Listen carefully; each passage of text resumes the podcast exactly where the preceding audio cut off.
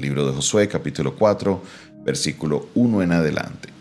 Cuando toda la gente acabó de pasar el Jordán, Jehová habló a Josué diciendo, Tomad del pueblo doce hombres, uno de cada tribu, y mandadles diciendo, Tomad de aquí, de en medio del Jordán, del lugar donde están firmes los pies de los sacerdotes, doce piedras, las cuales pasaréis con vosotros, y levantadlas en el lugar donde habéis de pasar la noche.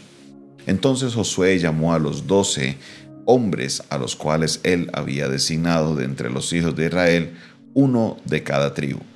Y les dijo Josué, Pasad delante del arca de Jehová, vuestro Dios, a la mitad del Jordán y cada uno de vosotros tome una piedra sobre su hombro, conforme al número de las tribus de los hijos de Israel, para que esto sea señal entre vosotros, y vuestros hijos preguntaren a sus padres mañana, diciendo, ¿qué significan estas piedras? Le responderéis, que las aguas del Jordán fueron divididas delante del arca del pacto de Jehová. Cuando ella pasó el Jordán, las aguas se dividieron y estas piedras servirán de monumento conmemorativo a los hijos de Israel para siempre. Y los hijos de Israel lo hicieron así como Josué les mandó. Tomaron doce piedras de en medio del Jordán, como Jehová lo había dicho a Josué, conforme al número de las tribus de los hijos de Israel, y pasaron al lugar a donde acamparon y las levantaron allí. Josué también levantó doce piedras en medio del Jordán, en el lugar donde estuvieron los pies de los sacerdotes que llevaban el arca del pacto, y han estado allí hasta hoy. Los sacerdotes que llevaban el arca del pararon en medio del Jordán hasta que se hizo todo lo que Jehová había mandado a Josué que dijese al pueblo conforme a todas las cosas que Moisés había mandado a Josué, y el pueblo se dio prisa y pasó. Y cuando todo el pueblo acabó de pasar, también pasó el arca de Jehová y los sacerdotes en presencia del pueblo. También los hijos de Rubén, los hijos de Gad y la media tribu de Manasés pasaron armados delante de los hijos de Israel, según Moisés les había dicho, como cuarenta mil hombres armados, listos para la guerra, pasaron hacia la llanura de Jericó delante de Jehová. En aquel día Dios engrandeció a Josué delante de a todos los ojos de Israel y le temieron como habían temido a Moisés todos los días de su vida. Luego Jehová habló a Josué diciendo, Manda a los sacerdotes que llevan el arca del testimonio, que suban del Jordán. Y Josué mandó a los sacerdotes diciendo, Subid del Jordán. Y aconteció que cuando los sacerdotes que llevaban el arca del pacto de Jehová subieron del medio del Jordán, las plantas de los pies de los sacerdotes estuvieron en lugar seco, y las aguas del Jordán se volvieron a su lugar, corriendo como antes sobre todos sus bordes. Y luego el pueblo subió del Jordán el día 10 del mes primero y acamparon el Gilgal al otro al lado oriental de Jericó, y Josué erigió en Gilgal las doce piedras que habían traído del Jordán y habló a los hijos de Israel diciendo, Cuando mañana preguntaren vuestros hijos a sus padres y dijeren, ¿qué significan estas piedras? Declararéis a vuestros hijos diciendo, Israel pasó en seco este Jordán, porque Jehová vuestro Dios secó las aguas del Jordán delante de vosotros, hasta que habíais pasado a la manera que Jehová vuestro Dios había hecho en el mar rojo, el cual secó delante de nosotros hasta que pasamos, para que todos los pueblos de la tierra conozcan que Jehová, la mano de Jehová es poderosa, para que temáis a Jehová vuestro Dios todos los días. Amén. Nos encontramos en esta lectura maravillosa. Esta lectura es algo hermoso porque nos lleva a comprender algunas cosas, algunas eh, maneras en las que Dios dirige al pueblo de Israel a tomar ciertas decisiones. Veníamos de abrir el Jordán. Josué dio la orden de parte de Dios que los sacerdotes colocaran sus pies sobre el río y el río estaba en su temporada más más, más eh, caudalosa, estaba con su caudal que se desbordaba y la gente preguntaba, bueno, ¿cómo vamos a hacer para pasar al otro lado? Josué obedece al Señor, colocan los sacerdotes, van primero, colocan sus pies sobre el río y inmediatamente el río se secó para que el pueblo de Israel caminara en seco. Eso fue lo que pasó en el capítulo 3, pero ahora en el capítulo 4 sucede algo y es que Dios le da la instrucción a Josué de que colocaran 12 piedras al otro lado del Jordán. Cuando ya cruzaron, que cojan 12 piedras de en medio del Jordán, del río que se seca, se toman estas piedras y se colocan al otro lado, como testimonio de que esas piedras salieron de un lugar seco cada hombre de cada tribu debería ir, o no cada hombre, un hombre seleccionado, perdón, de cada tribu debería tomar una piedra y colocarla al otro lado del río, colocarla en ese lugar para que quedara el testimonio de que esas doce piedras eran las piedras que daban testimonio de que el Señor, así como secó el mar rojo, también había secado el Jordán. Mis hermanos, de aquí podemos aprender algo, podemos sacar una señal maravillosa.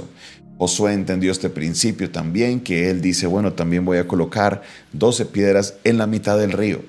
Y acomodó 12 piedras en ese lugar como testimonio de que el Señor por ahí fue que hizo pasar, por ahí fue que estuvieron los pies de los sacerdotes tocando el arca del pacto. Lo que podemos observar en esto es lo siguiente. Lo primero, el río son obstáculos que tenemos nosotros en la vida. Son cosas que debemos cruzar, cosas que debemos pasar al otro lado, situaciones que se nos presentan muchas veces en situaciones que no sabemos qué hacer. Queremos emprender, queremos salir adelante, queremos arrancar algo, pero hay un río en el frente. Hagamos siempre lo que hizo Josué, que vaya el arca del pacto por delante. El arca del pacto es una simbología de la presencia del Señor que vaya la presencia de Dios adelante, que seas dirigido por Dios en todo lo que hagas, que seas tú dirigido en todo lo que el Señor emprende. Y créame que cuando Dios te dirige, no hay río que pueda detener tu camino, no hay agua impetuosa que pueda frenar lo que Dios quiere hacer en ti, no hay cuerpo, eh, eh, no hay montaña, no hay mar, no hay río que pueda detener lo que Dios quiere hacer contigo. Cuando tú vas con el Señor de frente, Él hará camino donde no lo hay. Por eso el día de hoy te quiero decir, te quiero invitar, ve con el Señor, sal adelante colócalo a Él primero, porque si se presenta algún obstáculo, el Señor abrirá camino donde no lo hay. Hoy te invito, mi hermano y mi hermana, a que creas en el Señor y que camines con Él en todo momento, porque con Él tus planes saldrán adelante. Para Él no hay montaña difícil, para Él no hay montaña imposible.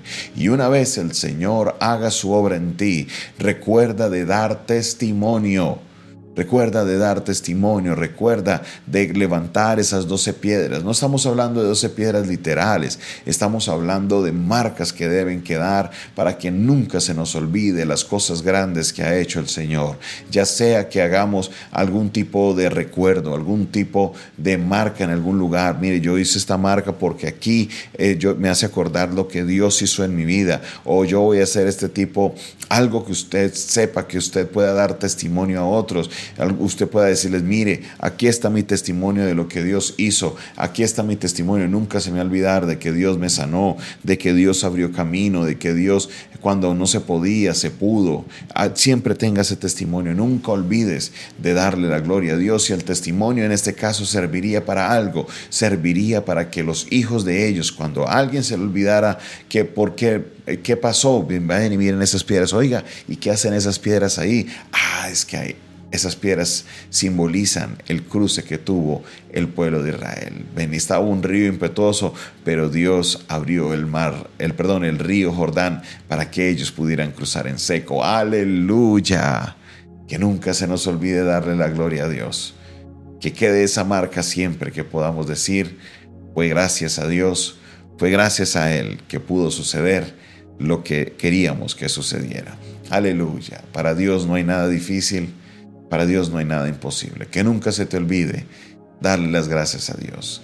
Que siempre quede en nosotros esa actitud de, de crear momentos en los cuales podamos recordar las grandes maravillas que hizo el Señor.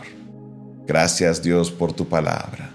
Gracias Dios por la oportunidad que tenemos de aprender, de crecer espiritualmente, Señor, y de comprender que para ti no hay nada difícil, nada imposible. Señor Todopoderoso, queremos ir contigo al frente. Que seas tú abriendo camino, que seas tú preparando todo, que seas tú, Señor, glorificándote con poder, que seas tú, Señor, obrando en nuestra vida, porque sabemos que cuando tú abres camino, nada nos puede detener. Señor Todopoderoso, obra en la vida de cada uno de mis hermanos que están enfrentando algún río, algún mar, Padre Celestial. Te pido que abras camino para ellos. Te pido que seas tú obrando con poder en sus vidas. Te pido que seas tú, Señor, eh, trayendo esa respuesta sobrenatural para cada uno de ellos. Oh, Señor. Yo te alabo, oh Señor, yo te exalto, oh Señor, yo te bendigo, Dios, porque yo sé que estás obrando en nuestra vida. En el nombre de Jesús, Amén, amén y amén. Esta fue una producción del Departamento de Comunicaciones del Centro de Fe y Esperanza, la Iglesia de los Altares, un consejo oportuno en un momento de crisis. Se despide de ustedes su pastor y amigo Jonathan Castañeda, quien les bendice en este día. Recuerde, suscríbase a nuestro canal. Si estás viéndonos por medio de YouTube, suscríbete y dale clic a la campanita. Si estás por medio de Facebook, dale me gusta. Si nos estás viendo por Instagram también, dale el corazón. No olvides compartir también este en vivo. Recuerda, recuerda que este mensaje puede ser de bendición para alguien. Comparte este video, comparte este audio yo sé que alguien podrá recibir la palabra de Dios. Si quieres aprender un poco más de nuestro ministerio, no olvides comunicarte con nosotros a la línea de WhatsApp 316-617-7888. El Señor te bendiga, el Señor te guarde.